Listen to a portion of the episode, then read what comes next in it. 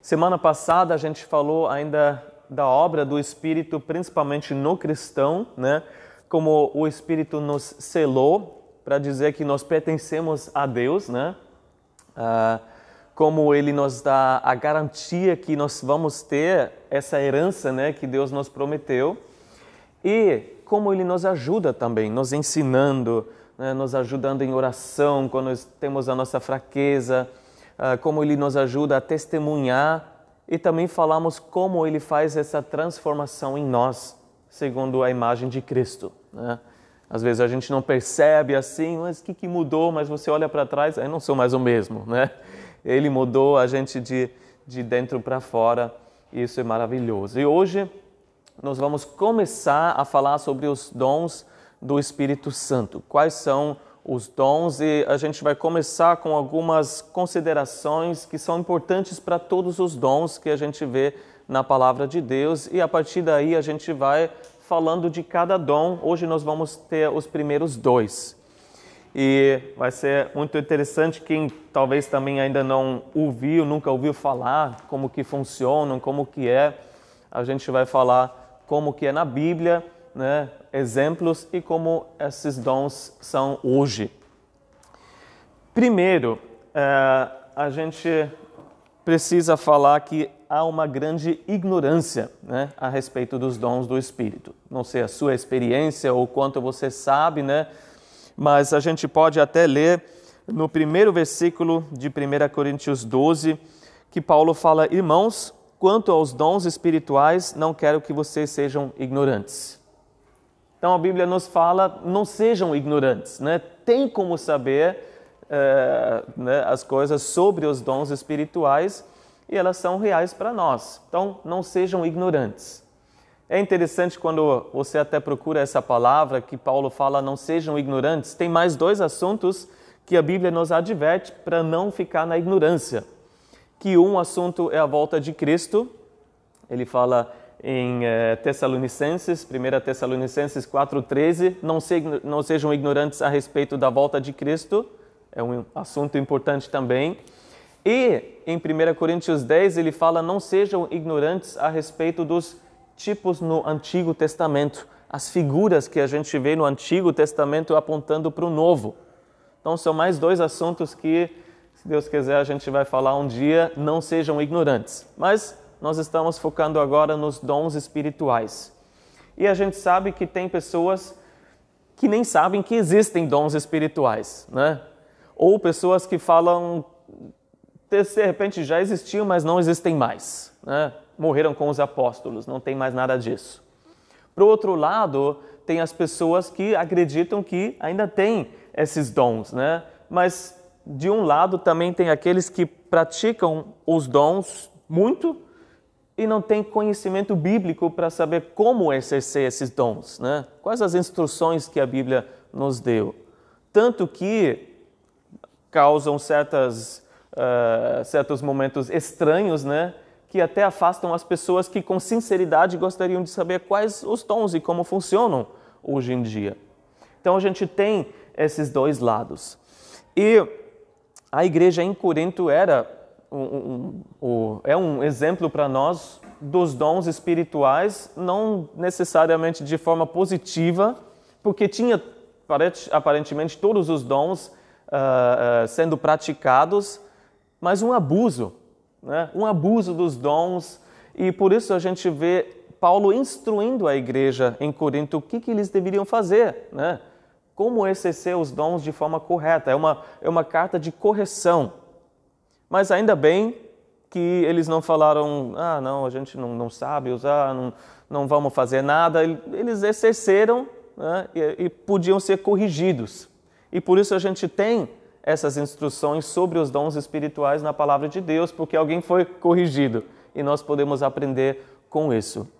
Temos também nesse capítulo uma lista de dons espirituais, são nove dons que nós vamos estudar aos poucos. Existe uma outra lista em Romanos 12, as listas principais, com mais sete dons, estão dando um total de 16. E a gente vai ver esses 16 dons ao, ao longo dos, dos próximos domingos, uh, entendendo ca, como cada um uh, se aplica à nossa vida e como funciona. Vamos ver algumas considerações, então, antes de ver o primeiro dom hoje. Vamos ler o versículo 4 de 1 Coríntios 12, que diz: Há diferentes tipos de dons, mas o Espírito é o mesmo. Então, tem dons diferentes. Em primeiro lugar, a gente tem que até diferenciar entre um talento natural que você tem e um dom espiritual. Né? Um talento todo mundo tem, né? porque você recebeu quando você nasceu, Deus te deu. Não importa se a pessoa é salva, não é salva, cada um tem o seu talento, né? o seu conjunto de talentos. São coisas naturais que a gente sabe fazer. Claro que na nossa conversão, quando o Espírito vem sobre nós, né, nos enche, a gente tem esses talentos naturais super potencializados, né? Então a gente tem, é, pode usar muito mais os nossos talentos e agora para a glória de Deus, né? Não só para o próprio lucro né? ou para o nosso benefício. Mas são coisas naturais. Dons espirituais são habilidades sobrenaturais dados pelo Espírito. Né?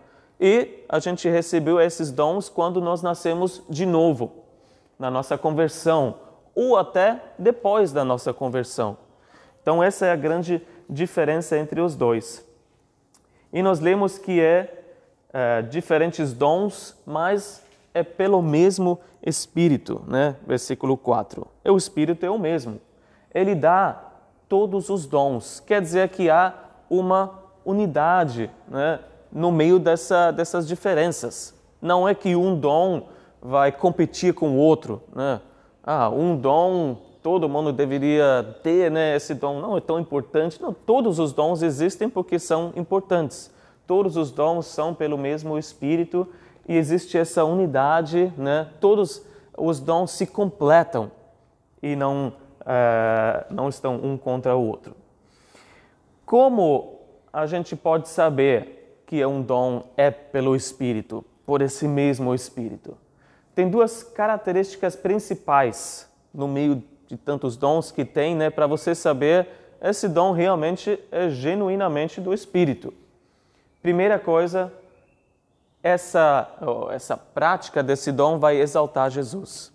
É isso que o Espírito faz, ele veio para exaltar Jesus.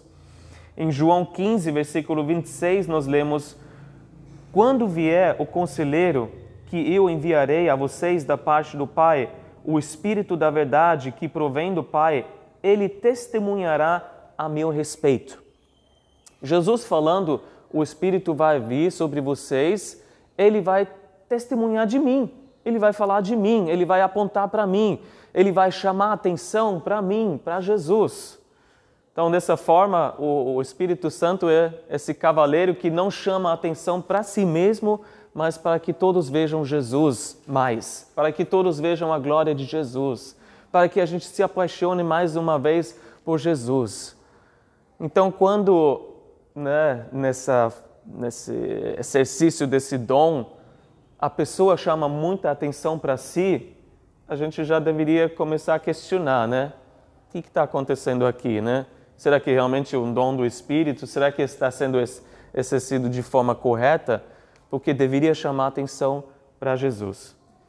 A segunda característica é que promove amor. Né? O fruto do Espírito, Gálatas 5, 22, é o amor. E 1 Coríntios 13 também fala: sem o amor, não vale nada. Pode ter todos os dons do mundo, né? fazer tudo que a gente lê aqui, né? explicado nesse capítulo, mas sem amor não vale nada. E a, a igreja em Corinto é o maior exemplo. Eles tinham todos os dons, mas não tinha amor eles não se tratavam com amor, né? E dessa forma podiam falar em línguas, né? E profetizar e tudo mais, mas sem amor não, não tinha valor nenhum. Seria, seriam até no caso de, da igreja em Corinto dons de verdade do Espírito, né? Mas exercido de forma errada, sem amor. Então essas são duas características que a gente precisa lembrar quando a gente fala dos dons espirituais. Há diferentes dons. Versículo 5, 1 Coríntios 12. Há diferentes tipos de ministérios, mas o Senhor é o mesmo. Então a gente pode servir a Deus de forma diferente. É diferente para cada um de nós. Cada um tem o seu chamado. E na igreja, Deus deu certos ofícios, né? certas responsabilidades e um conjunto de dons que cada um precisa para isso. A Bíblia fala que tem o ofício, o ministério de apóstolo, de profeta, de evangelista, de pastor e mestre, e cada um vai ter um, um dom diferente, um ministério diferente, segundo Deus distribuiu segundo a sua vontade. Uma outra coisa importante é o versículo 6. Há diferentes formas de atuação, mas é o mesmo Deus quem efetua tudo em todos. Diferentes formas de atuação quer dizer o quê? Que cada dom vai ser diferente dependendo da pessoa que usa esse dom. Nós todos nós somos individuais, somos né, indivíduos diferentes. Nenhum de nós tem os mesmos olhos, tem o mesmo a mesma digital, né? Tem o mesmo rosto. Todos nós somos diferentes e Deus nos usa em nossas diferenças. É o mesmo Espírito operando, mas de forma individual, conforme a sua personalidade, né? conforme as suas características que Ele te deu, conforme né, esse, esse caráter que você tem, esse temperamento que você tem.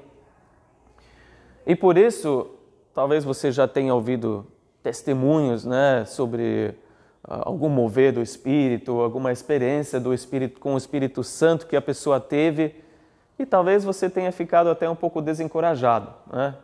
Quem já ficou assim? Ouvindo uma coisa e você fala, ah, é dessa forma que eu também vou experimentar o Espírito, né? E você espera que a sua experiência seja igual daquela pessoa que teve aquela coisa, né? Aquele momento maravilhoso, mas não vai ser igual, porque a atuação é diferente. O Espírito age de forma diferente em cada um de nós. Então, não fica desapontado, não vai achar que eu não tenho esse dom. Não, acho que não tenho o espírito, porque não é igual àquela pessoa, né, que parece uma pessoa tão piedosa, né, e dedicada. Eu não tenho isso. Não pensa assim, porque a atuação vai ser diferente. Por exemplo, um dom de profecia, né? Uma pessoa mais emotiva talvez, talvez vai começar a tremer a, a voz, né? vai ficar uh, mais empolgado e falando mais rápido, o que seja.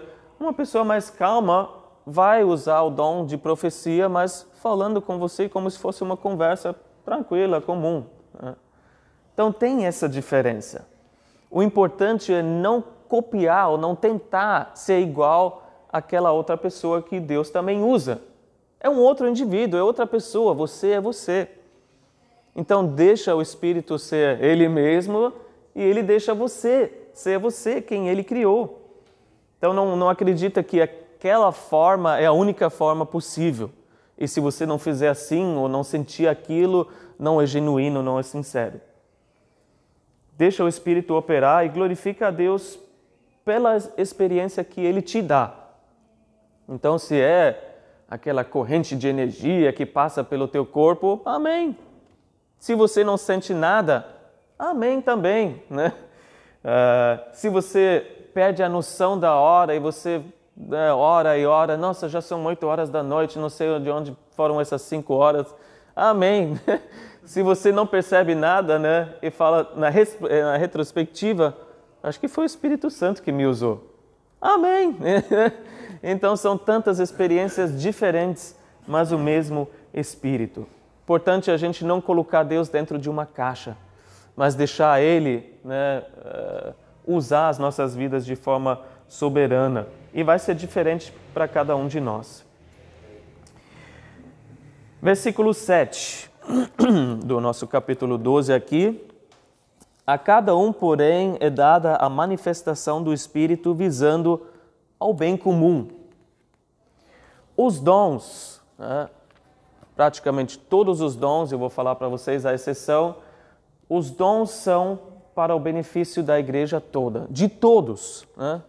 visando o bem comum. Não são para o nosso benefício, né? principalmente não são para o benefício, o, o lucro né? próprio de cada um.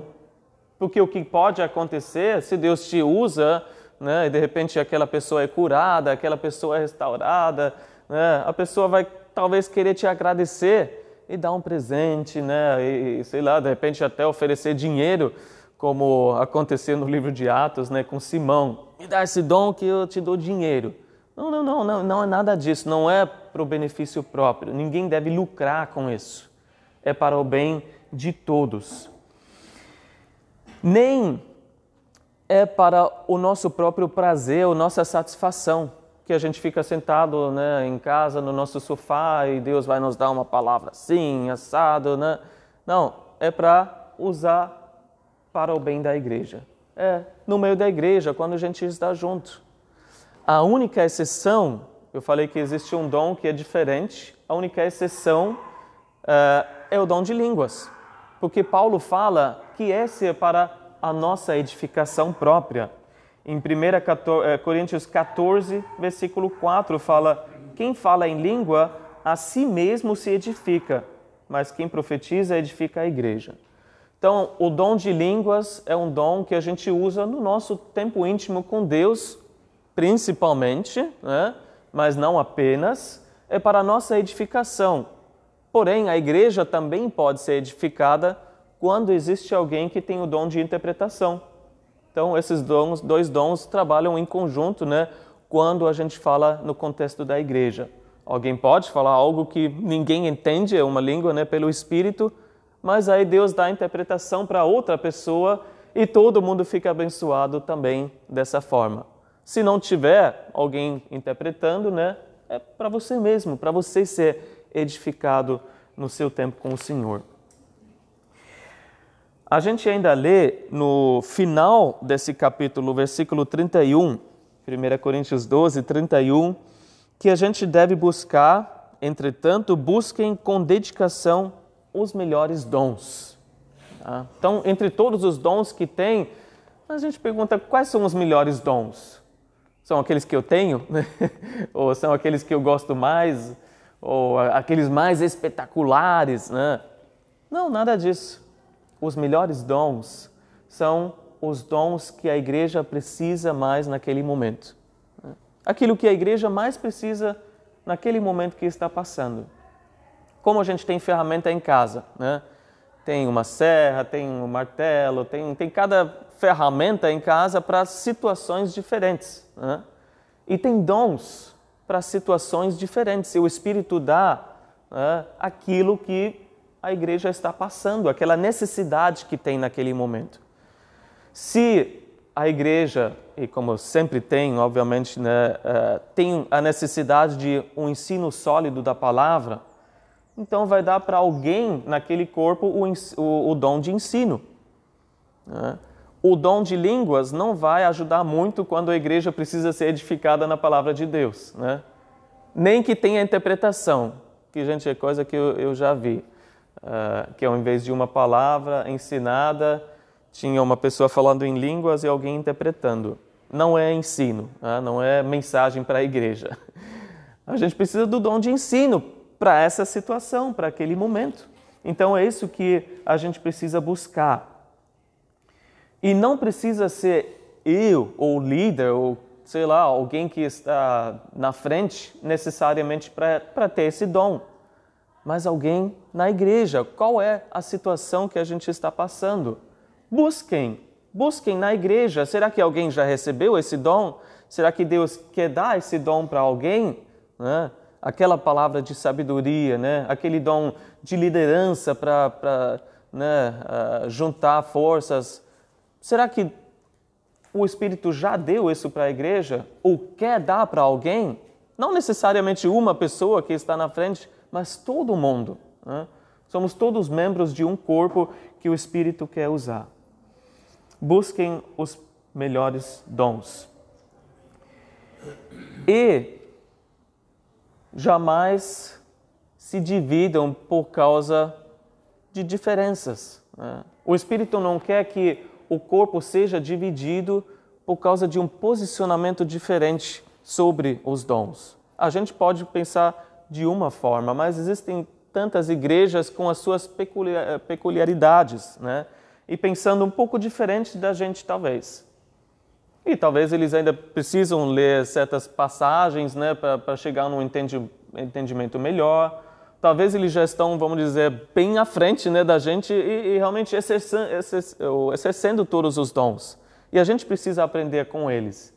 Mas existem posicionamentos diferentes e vocês devem saber disso, né? Em várias igrejas, cada um pensando um pouco diferente. Porém, o Espírito zela pela unidade do corpo. O Espírito não fala, ah, vai brigando então, porque vocês estão certos, vocês estão errados, né? Ele vai falar, vamos voltar para a palavra, mas vamos nos unir. Efésios 4:3 fala: "Façam todo o esforço para conservar a unidade do espírito pelo vínculo da paz." É isso que a gente deve se esforçar no meio das posições diferentes a respeito dos dons. Eu lembro uma vez morando na Pensilvânia, ainda estava congregando numa igreja e o pastor sentou uma vez comigo, a gente almoçou, ele falou: a gente está num momento muito difícil. Tem um grupo grande na igreja que está ameaçando sair, a não ser que eu, eu fale que não existem mais os dons. Aí ele falou: Eu não posso falar, falar isso. Eu experimentei os dons, eu sei que o Espírito é real, eu sei que né, isso é, é para a igreja de hoje. E ele estava né, abrindo o coração dele, mas tinha um grupo na igreja que estava pronto para se separar, ia dividir a igreja no meio, rachar. E, e, e às vezes acontece assim, mas não é o que o Espírito deseja. Ele quer que a gente faça todo o esforço para manter o vínculo da paz. E quando esses momentos chegam, a gente precisa identificar qual é o, o, inimigo que a gente tem em comum. O inimigo não é o outro irmão só porque ele pensa um pouco diferente. O inimigo é Satanás. Né? Esse é o nosso inimigo comum que a gente tem. Ele quer dividir as igrejas. A nossa tarefa é se esforçar trabalhar para que cada vez mais pessoas sejam transportadas do reino das trevas para o reino da luz de Deus. Né? E uma vez que essas pessoas são salvas, Deus que vai direcionar para a igreja que Ele tem para ministrar da melhor forma para essa vida. Porque Ele tem uma, uma igreja certa para cada pessoa. Né? Ele quer que todos se relacionem a Ele. E talvez não seja essa igreja aqui, talvez não seja aquela outra igreja né, ali, mas vai ser uma igreja diferente e tudo bem. Né? Nem todo mundo vai congregar aqui, vai congregar ali na presbiteriana, na outra, na, na batista. Né? Deus tem igrejas diferentes porque Ele quer que todos possam se relacionar com Ele. Então é aquela pessoa mais tradicional, né, que gosta mais da liturgia, né, tudo direitinho, e tudo bem, vai achar essa igreja. Tem a pessoa mais emotiva, né, que, que precisa de, de mais agitação, né, uma coisa mais pentecostal. E vai encontrar uma igreja assim, porque Deus quer que todos se relacionem com Ele. Deus que direciona a pessoa para onde Ele deseja, mas é o mesmo Senhor. E, fechando essas considerações iniciais, o que, que a gente precisa fazer diante de tudo isso? Estar aberto ao Espírito Santo estar aberto àquilo que Ele quer fazer e não ficar com receio. Receio, talvez você já ouviu falar de histórias, né? Que, ah, cuidado, se você se abrir ao Espírito demais, ele vai fazer coisas estranhas na sua vida, né? Você vai perder o controle. Eu lembro de um pastor que falava, ele tinha na cabeça toda hora, porque falaram tanto para ele que ele achava se ele se abrisse para o Espírito, ele estaria no, na, na, fila do supermercado e sem querer do nada, ao pagar, ele, faria, falaria em línguas para aquela, aquela pessoa e todo mundo ficaria assustado, que louco, né, falando na fila do mercado. Mas não é assim. Primeiro, a gente vai exaltar Jesus quando o Espírito está em nós, né? quando a gente está cheio do Espírito. A gente pode até ler no versículo 3 desse capítulo que a gente tem aqui, 1 Coríntios 12, 3 por isso, eu lhes afirmo que ninguém que fala pelo Espírito de Deus diz Jesus seja amaldiçoado. E ninguém pode dizer Jesus é Senhor, a não ser pelo Espírito Santo. Jesus vai ser exaltado quando a gente está cheio do Espírito. E mais uma coisa, a gente tem o controle na hora de exercer o dom ou não. 1 Coríntios 14, 32 diz que os espíritos dos profetas estão sujeitos aos profetas. Então, no exemplo da profecia, é, não é que o espírito vai se apoderar de você e você, sem querer, vai falar um monte de coisa, profecia. Não.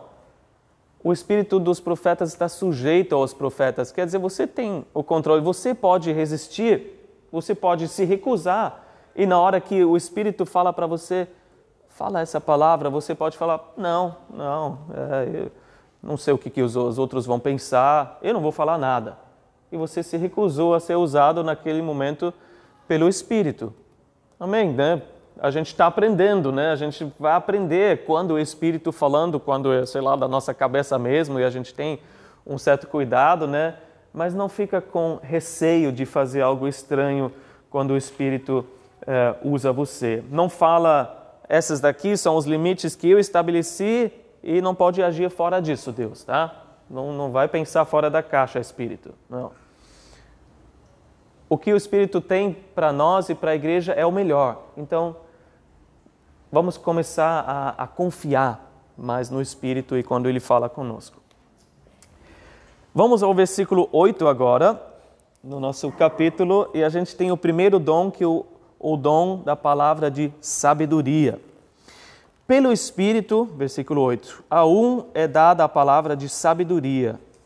Então, até aqui. Esse é o nosso primeiro dom que nós temos, a palavra de sabedoria. Vamos falar primeiro a diferença entre conhecimento e sabedoria. Todo mundo tem algum tipo de conhecimento, que é um acúmulo de fatos. Né? Se você fez escola, foi para a faculdade, você tem um monte de fatos e informações na sua cabeça. Mas a sabedoria é a aplicação correta desses fatos. Né? Você saber usar esse, esse conhecimento. Né? Por exemplo, se você anda uh, na mata né, ou num lugar deserto e você vê um bicho enrolado com a, a língua bipartida, o conhecimento te fala: esse daqui pode ser uma serpente venenosa a sabedoria vai te falar, fique longe dela, né? Então você saber usar aquilo que você conhece, essas informações. Uma pessoa pode ter muito conhecimento, né? ser estudada demais, mas fazer muitas coisas tolas e bobas porque não tem sabedoria.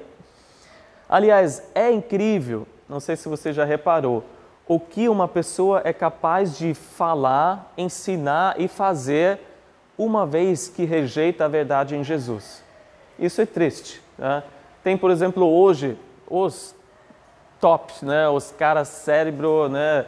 por exemplo, um, um Richard, Richard Dawkins, que é professor na Universidade de Oxford, um dos, né, dos melhores ou maiores, vamos dizer assim, cabeça em, em, em favor da evolução. E ele ensina, né? ele fala que ah, é bem possível que a vida aqui na Terra surgiu por uma intervenção de alienígenas. É um cara estudado, né? um cara que acredita na evolução, que fortemente é contra o criacionismo, mas ele fala, bom, de onde veio então, né? De onde veio, o que, que veio antes do Big Bang? Sei lá, de onde veio a vida? Ah, possivelmente alienígenas estiveram aqui e, e trouxeram a vida para cá. Agora me fala, quem precisa de mais fé? Alguém que acredita em Jesus ou que acredita em alienígenas? Meu, esse cara tem muita fé para mim, porque não tem prova nenhuma, mas ele acredita numa coisa dessa. Por quê? Porque ele já rejeitou a verdade em Jesus. Ele não tem sabedoria, porque Salmos 111, 10 fala: o temor do Senhor é o princípio da sabedoria. Ele rejeitou o temor do Senhor e não tem sabedoria nenhuma, porém muito conhecimento. O conhecimento em si, também sem sabedoria nenhuma, pode até ser perigosa. Né? O que, que o ser humano não já criou em super armas né, para destruir o mundo milhares de vezes? E a gente sabe que o Irã também está prestes a, a conseguir né, a bomba atômica, a arma nuclear, e a gente só ora que esses caras tenham sabedoria para não usá-la, né? E que todos que tenham esses arsenais né, não, não, tenham, não tenham a sabedoria para não usar, para não destruir a, a, a humanidade. Né? Então, isso é conhecimento e sabedoria. Mas qual é o dom de sabedoria? O dom de sabedoria é uma palavra dada pelo Espírito, a palavra certa no momento de uma necessidade. Então, por exemplo, alguém passa por uma crise, você precisa tomar uma, uma decisão muito importante. Ou você tem um grupo que está em discordância, né? E, e talvez até um impasse. Não vai para frente, não vai para trás, e alguém dá uma palavra de sabedoria. Essa é uma solução pacífica que vai, que vai né, tranquilizar ambos os lados. É aquela palavra que, que alivia a tensão, que você vê, antes essas pessoas iam se separar, agora eles conseguem achar, né, encontrar um, um, um meio termo e eles entenderam que dessa forma vai ser melhor. Essa é a palavra de sabedoria que reconcilia, que traz a paz. E isso é dado pelo Espírito Santo, pela soberania do Espírito Santo. Não é uma reserva que você pode usar quando você quiser, né? não está uma sabedoria disponível para você 24 horas por dia, né? Ah, agora que eu estou precisando, deixa eu usar, deixa eu ver o que eu tenho. Não, é dado pelo Espírito no momento eh, específico para aquela pessoa, para aquela situação específica. Também não é uh, sabedoria em geral que você vai usar. Né? Não é aquele, ah, deixa eu ver o biscoito da sorte, né, para ver o que, que, que eu posso falar para você, né? É algo que o Espírito dá especificamente para aquela situação, para aquela pessoa. Então, com esse dom, você não vai se tornar o guru que vai no topo da montanha, né? Você tem três perguntas que você pode fazer e com toda aquela sabedoria vai responder. Não, não está né, à sua disposição quando você quiser. É quando o Espírito quiser te dar. E naquele momento você vai ter essa palavra de sabedoria. Alguns exemplos na Bíblia para a gente entender um pouco melhor. Salomão. Salomão né, pediu sabedoria e Deus deu sabedoria, e talvez a, a palavra de sabedoria mais uh, conhecida que a gente tem é quando aquelas duas mães né, trouxeram um filho, né, uma criança, porque a outra morreu naquela noite, e elas falaram: Não, é, minha, é meu, meu, né, é meu filho. E então Salomão olhou e falou: Tá bom, corta a criança no meio, dá uma metade para uma, outra metade para outra. E a verdadeira mãe falou: Não, não, não, não faz isso, né? Deixa, deixa o filho para ela, eu consigo viver assim. E Salomão falou: Essa é a mãe, dá para ela. Né? Essa foi uma palavra de sabedoria. E a gente lê e pensa: Ah, legal, né? Mas o que, que você teria feito né, nesse momento? Como rei, como rainha, sei lá. O que, que você teria falado? Deus me ajuda, me dá alguma palavra agora, né? E Deus deu para Salomão. E foi assim que foi resolvido. Exemplo de Jesus. Parece que Jesus estava num dilema. É, parece que ele não, dessa ele não ia sair. Quando os fariseus vieram e perguntaram: é certo pagar os impostos a César ou não? E agora, para a gente já era, né? Imagina você nessa situação. Se você fala é, sim, né? paga imposto, todo mundo some. Né? Os judeus que estavam te seguindo, que odeiam os romanos, eles falariam: Nossa, quem é você? Você não está do nosso lado? Se você tivesse falado não, não, não paga imposto não, os, os seguidores iriam, é, é, é, só que os soldados iam te levar né, como rebelde, aí já estaria preso. Então Jesus estava nesse dilema. O que, que ele falou? Em Lucas 20, ele falou: Mostre-me um dinário, uma moeda. De quem é a imagem e a inscrição que há nele? De César, responderam eles. E ele lhes disse: Portanto, deem a César o que é de César e a Deus o que é de Deus. Confundiu todos, né? Uma palavra de sabedoria que resolveu aquela situação. A gente ainda vê na igreja primitiva também, bem no começo, que tinha um certo problema principalmente uma queixa daqueles que eram da cultura grega. Né? E estava todo mundo junto, né? e as viúvas precisavam de uma atenção maior. E na distribuição de comida, aquelas viúvas da cultura grega eram negligenciadas. E aí a queixa, né, aumentando, aumentando, aumentando, e os apóstolos falando: a gente não consegue dar conta de tudo. Como a gente vai saber que a distribuição é justa e que a gente ainda cuida da igreja espiritualmente? E aí o que, que eles fizeram? Escolheram sete homens, entre eles sete homens de Deus, para cuidar daquela distribuição e os apóstolos podiam se dedicar e não negligenciar a oração e a palavra. Resolveu a situação. Poderia até dividir a igreja, né? Ali, só os gregos e só os hebraicos, né? Os judeus. Mas não foi assim. Ficou unida pela palavra de sabedoria, pela sabedoria do Espírito Santo. Como que essa palavra de sabedoria funciona hoje? Muitas vezes, é, por exemplo, quando alguém vem e pergunta algo a respeito de Deus e da Bíblia para você, e às vezes você pode falar, ah, não sei, deixa, deixa pesquisar depois eu te falo.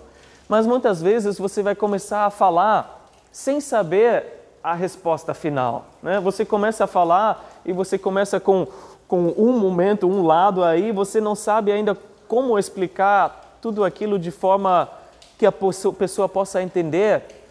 Mas ao você falando, né, está falando, o Espírito vai te lembrar de uma passagem e de outra passagem e de repente vai te dar uh, realmente a sabedoria como aplicar aquela passagem para aquela pergunta. De repente você não tinha estudado sobre aquilo, você não tinha feito aquela ligação né, com aquela passagem, com a pergunta que a pessoa fez, mas enquanto você fala, o Espírito até testifica ao teu coração que essa é a verdade, que assim que a resposta deve ser, né, deve sair. Enquanto você fala, o Espírito está dando as palavras de sabedoria para responder aquela pergunta que a pessoa tem. Você não sabia a resposta antes, mas ao você falar, ele te leva aquela explicação para aquela pessoa. Acontece muito também quando alguém está ensinando no ministério de pastor e mestre. Né? Quando fala uma coisa e de repente não estava nem tão programada, mas fala algo além da sabedoria que teria naturalmente. Né? E as pessoas, a igreja é abençoada por causa de algo que né, é revelada naquele momento, uma sabedoria para a igreja. E claro que naquele momento do ensino, né, também tem muitas palavras de profecia ou de conhecimento, das quais a gente ainda vai falar. Mas Deus também usa muito essa palavra de sabedoria no momento em que você precisa tomar uma decisão na sua família, no seu trabalho ou na igreja. Né? Talvez tenha um problema na família e um já está contra o outro. Aí vem uma palavra de sabedoria que uf, alivia a tensão e aqueles dois lados né, opostos, quase brigando já, estão em concordância novamente. Uma solução que agrada a todos. Muitas vezes Deus também usa para evitar a divisão na igreja. Porque né, quanto maior a igreja, mais pessoas, mais problemas, né, mais opiniões, e de repente vem a teimosia, o orgulho de alguém e a falta de sabedoria, e aí você tem as rixas, né, tem possíveis divisões. Eu acho que até a gente teria muito menos divisões no corpo de Cristo se mais pessoas exercessem essa palavra de sabedoria. Né? Uma palavra e uf, todo mundo está mais tranquilo, né? Não está mais tão agitado assim, né? Um querendo rasgar o outro no ar, não. É mesmo, né? A gente tem uma solução aqui. O Espírito quer que a gente continue. O, o Jesus vai ser mais glorificado se a gente se mantém unido. E é Deus que disponibiliza, disponibiliza essa sabedoria para nós. Em Colossenses 2, 3 fala que nele, em Jesus, estão escondidos todos os tesouros da sabedoria e do conhecimento. É nele que nós podemos e precisamos buscar a direção o tempo todo. A gente deve pedir. Né? Tiago fala isso. Se você não tem sabedoria, reconhece. E tudo bem, todos nós né, precisamos de sabedoria, mas se esse é o caso, peça. Né? Em Tiago 1,5, se algum de vocês tem falta de sabedoria, peça a Deus, que a todos dá livremente de boa vontade ele será concedida. Ele vai te dar a sabedoria que você precisa e muitas vezes através desse dom, uma palavra de sabedoria que vai solucionar uma situação difícil. Vamos ver agora no final desse, desse estudo o próximo dom, versículo 8, a segunda parte, que é a palavra de conhecimento. Né? Pelo, a outro diz, pelo mesmo Espírito, a palavra de conhecimento. A palavra de conhecimento, o que, que é? É uma informação dada pelo Espírito né, para uma situação específica, uma, uma pessoa específica, que você não teria como saber de outra forma. Né? Você nunca ouviu falar, você não estudou, uh, ninguém te disse. É o Espírito que revela uma informação que você não teria como saber de outra forma. Tem alguns uh, exemplos interessantes na Bíblia. No Antigo Testamento tinha o profeta Eliseu. E essa história é tão maravilhosa porque ele, o Espírito falava toda hora para ele. Ele sabia de tantas coisas, principalmente a respeito de movimento do exército do inimigo. Né? E aí ele corria para o rei né, da, de Israel na época e ele falava para ele, não, eles estão aí, eles vão atacar, atacar ali. E o rei tomava as precauções, né? E tanto que o rei da Síria, o inimigo da época, ficou tão furioso, juntou todos os generais, todos os soldados, falando: tem um traidor aqui no nosso meio. Gente, quem está vazando informação aqui? E os caras falavam: ninguém, a gente está do teu lado. É o profeta Eliseu. Aliás, parece até que ele está ouvindo o que você sussurra no, na, no ouvido da sua esposa quando você deita na sua cama cada noite, né? É tanto que ele sabe que a gente fica sem saber o que fazer. Eliseu. E foi assim que, que acontecia na, na vida de Eliseu. Porém, ele sabia de tudo? Não. Em certos momentos, Deus escolheu não revelar as informações para ele, porque é pelo Espírito, é quando ele deseja, não quando a gente quer. No Novo Testamento, a gente tem uh, um exemplo claro com Jesus e a mulher samaritana né, quando estavam sentados lá no, na, naquele poço, né, e, e falando junto, né, e Jesus fala, ah, vai buscar o teu marido, né, e ela fala, eu não tenho marido. E aí Jesus fala para ela o quê? Falou a verdade, ele disse, você já teve cinco e o homem com quem vive agora não é o seu marido. Então, certo, agora não é o seu marido, mas você já teve cinco. Como ele sabia disso? Ele já encontrou a mulher antes, já conversou antes, né? Vamos fazer uma entrevista agora para quando eu chegar no, no poço, né? A gente já pode ter um papo mais, né? Uh, mais avançado. Não, foi pelo Espírito que ele tinha essa revelação. Na igreja primitiva foi com Ananias e Safira, né? quando Pedro uh, falou para eles: por que vocês mentiram para o Espírito Santo? Vocês venderam a propriedade, mas ficaram com uma parte do dinheiro. Ele não foi lá vasculhar na, na, na casa, né? Onde vocês esconderam aquela, aquele dinheiro, né? Ah, está aqui. Por que vocês né, mentiram para o Espírito Santo? Foi o Espírito que falou para ele e por isso ele foi e né, falou com eles, uh, tentando corrigir essa, essa conduta. Na igreja hoje, como funciona? Muitas vezes é usada da mesma forma para alertar alguém para não persistir no erro. Né? Ananias e Safira tinham a, a possibilidade, a oportunidade para se arrepender, não quiseram. Né? E da mesma forma, Deus pode dar o dom do conhecimento para alguém ter a oportunidade para se arrepender e para não continuar no erro. Então, pode ser para revelar pecados ocultos. Pode ser uma forte impressão que você tem que algo está acontecendo lá no, em segredo. Eu lembro de uma vez na escola bíblica, no seminário, e a gente né, fazia roda assim, orava e às vezes ficava em silêncio para né, esperar se o Espírito né, falasse alguma coisa para alguém, para compartilhar, aprendendo né, assim. E uma história que até antes de eu chegar lá, é, eles contavam toda hora que você não tinha acesso à, à cozinha, né? Só tinha os momentos né, de refeição, todo mundo junto. Mas aparentemente um foi lá uma noite e comeu sucrilhos, né? É, é, sem, sem ninguém saber. Bem, não foi grande coisa, mas não, não deveria ter feito isso. Não falou para ninguém. Aí, no momento assim que todo mundo estava né, em silêncio, alguém falou: é, Eu estou vendo alguém estendendo a mão lá no, na dispensa, na cozinha, né, estendendo a mão para pegar sucrilhos. Aí, silêncio, né? Aí, parece, parece que depois, né, alguém falou: é, fui eu, eu fui lá ontem à noite, né? e aí confessou, né, o seu ato que ele não deveria ter feito.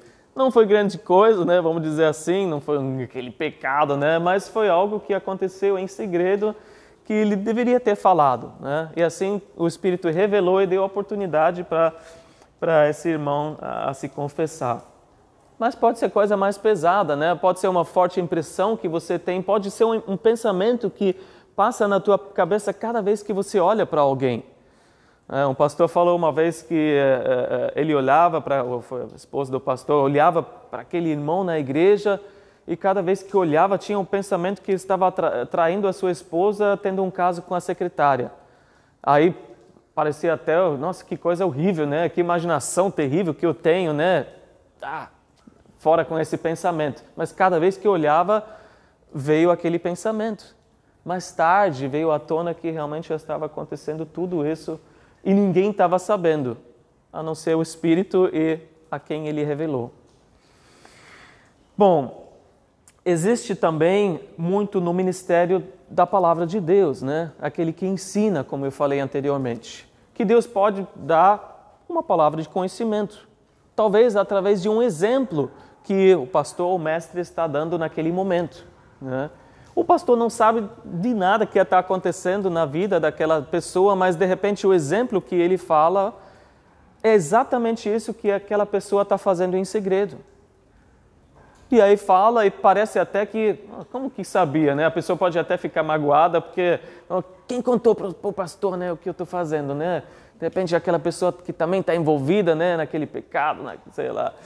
Mas pode ser o pastor não sabe de nada, mas está falando essa palavra de conhecimento, né, revelando para aquela pessoa: ó, Deus está sabendo.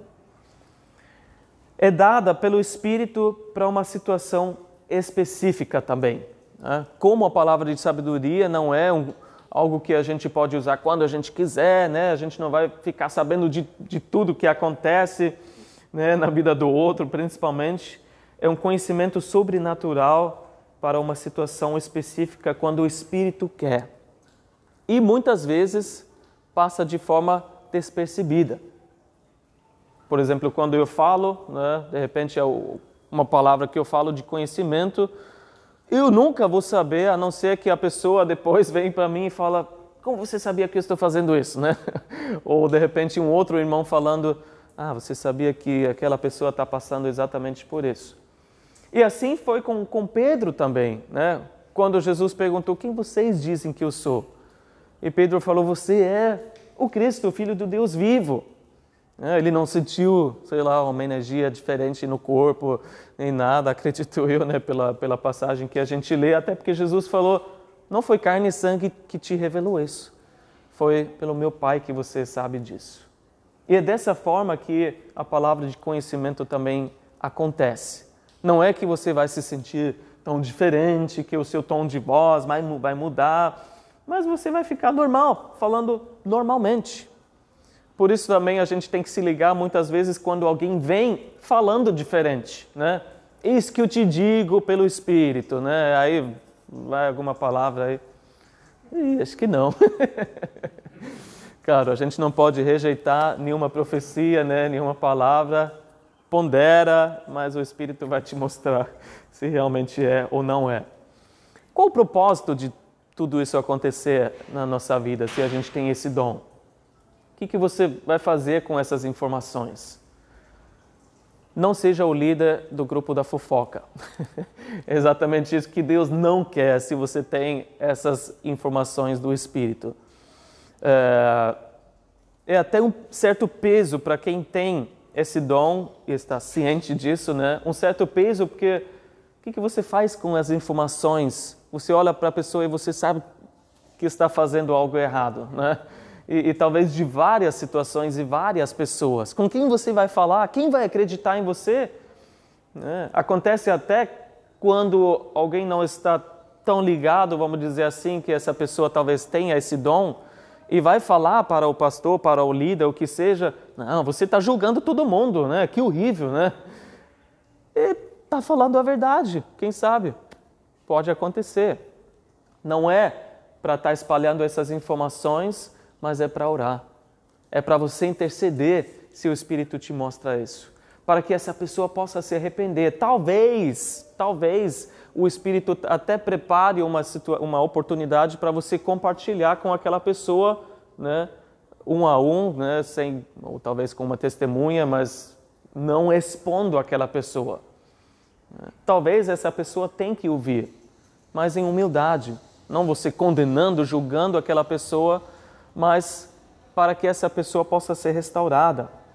A gente lê em 2 Timóteo 2, 25, que uma pessoa, um, um servo de Deus deve corrigir com mansidão os que se lhe opõem, na esperança de que Deus lhes conceda o arrependimento, levando-os ao conhecimento da verdade. Então, se você tem uma palavra de conhecimento, ora. E talvez é para compartilhar, mas é quando o Espírito vai te falar. E no uso desse, desse dom, a gente ainda tem que ter o cuidado para não uh, banalizar. Porque existem muitas pessoas que, que usam suspeitas generalizadas. Né? É até um, um certo erro de pastores e líderes, né? Ah, eu creio que tem alguém aqui que está com dor de joelho e que está desencorajado e Deus quer te tocar essa noite. Se você tem um grupo pequeno, principalmente grande, pessoas mais idosas, quem não tem dor no joelho? Né? Eu sinto que alguém tem dor na lombar. Ah, todo mundo, né? então não é uma coisa bem específica, né? E, e, não vamos banalizar o dom dessa forma, menosprezar o dom verdadeiro dessa forma, porque Deus também não é o, o autor de confusão, né? Mas Ele quer que quem tem esse dom possa usar de forma correta. Com tudo isso, vamos estar abertos ao Espírito e como Ele quer trabalhar em nós. Ele quer nos usar além do que nós podemos imaginar. E talvez você tenha dons que você nem sabe, né? não descobriu ainda. E talvez Deus queira te dar dons que você não está nem buscando ou orando. A gente pode ser grato que Ele continua nos usando, apesar da gente recusar muitas vezes né, ser usado por Ele, mas que a gente possa ser mais sensível, estar cada vez mais obediente àquilo que Ele quer fazer em nós e através de nós. Amém? Vamos orar. Senhor Deus, obrigado por amar a tua igreja, por ter morrido pela tua igreja para nos salvar e é, para nos edificar, Senhor, fortalecer. E obrigado pelos dons do Espírito que o Senhor distribuiu e deu diferentes dons para cada um de nós. Obrigado, Senhor, que não é um livro de sete selos, Senhor, um grande enigma, um mistério, Senhor, para uh, para a gente entender que existem e como a gente pode usar esses dons para que a igreja seja edificada mas tem instruções para nós. E principalmente o teu Espírito que nos ensina. Essa é a tua promessa na nossa vida. Então, nos ensina, Senhor, e nos ajuda com todos os, os erros e acertos, Senhor, que a gente passa nessa caminhada com o Senhor, para realmente aprender quais os dons que o Senhor nos deu e como a gente pode usá-las, usá-los, Senhor, para que a tua igreja seja edificada e cada vez mais forte e para que a gente sinta que a tua presença é real no nosso meio, para que até pessoas de fora possam entender que, que aqui não é um clube social, mas é um lugar onde o Deus vivo se manifesta e fala conosco e através de nós. Que a gente possa ter cada vez mais experiências assim com o Senhor, porque sem o, Espírito a nossa vida, Senhor, se torna entediante, Senhor, se torna algo uh, Senhor, sem óleo na engrenagem, mas a gente quer funcionar, quer andar, Senhor, da forma como tu queres e viver a forma abundante que o Senhor prometeu para nós. Então, nos abençoe, Senhor, dessa forma, pelo teu Espírito, em nome de Jesus. Amém.